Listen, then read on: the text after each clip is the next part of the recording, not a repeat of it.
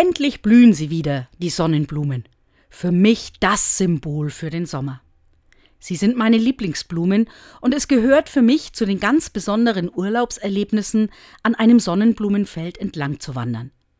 Immer wieder bin ich davon fasziniert, wie sie sich verwurzeln und dann den langen Stiel so in die Erde verankern, dass der Wind ihnen so gut wie nichts anhaben kann. Freundlich erhaben blicken sie mich an. Nichts nimmt ihnen die Ruhe und nichts trübt ihre Strahlen. Aber am meisten fasziniert mich, dass sie sich immer der Sonne zuwenden, um möglichst viel Licht zu tanken. Welch eine Aufforderung für mich.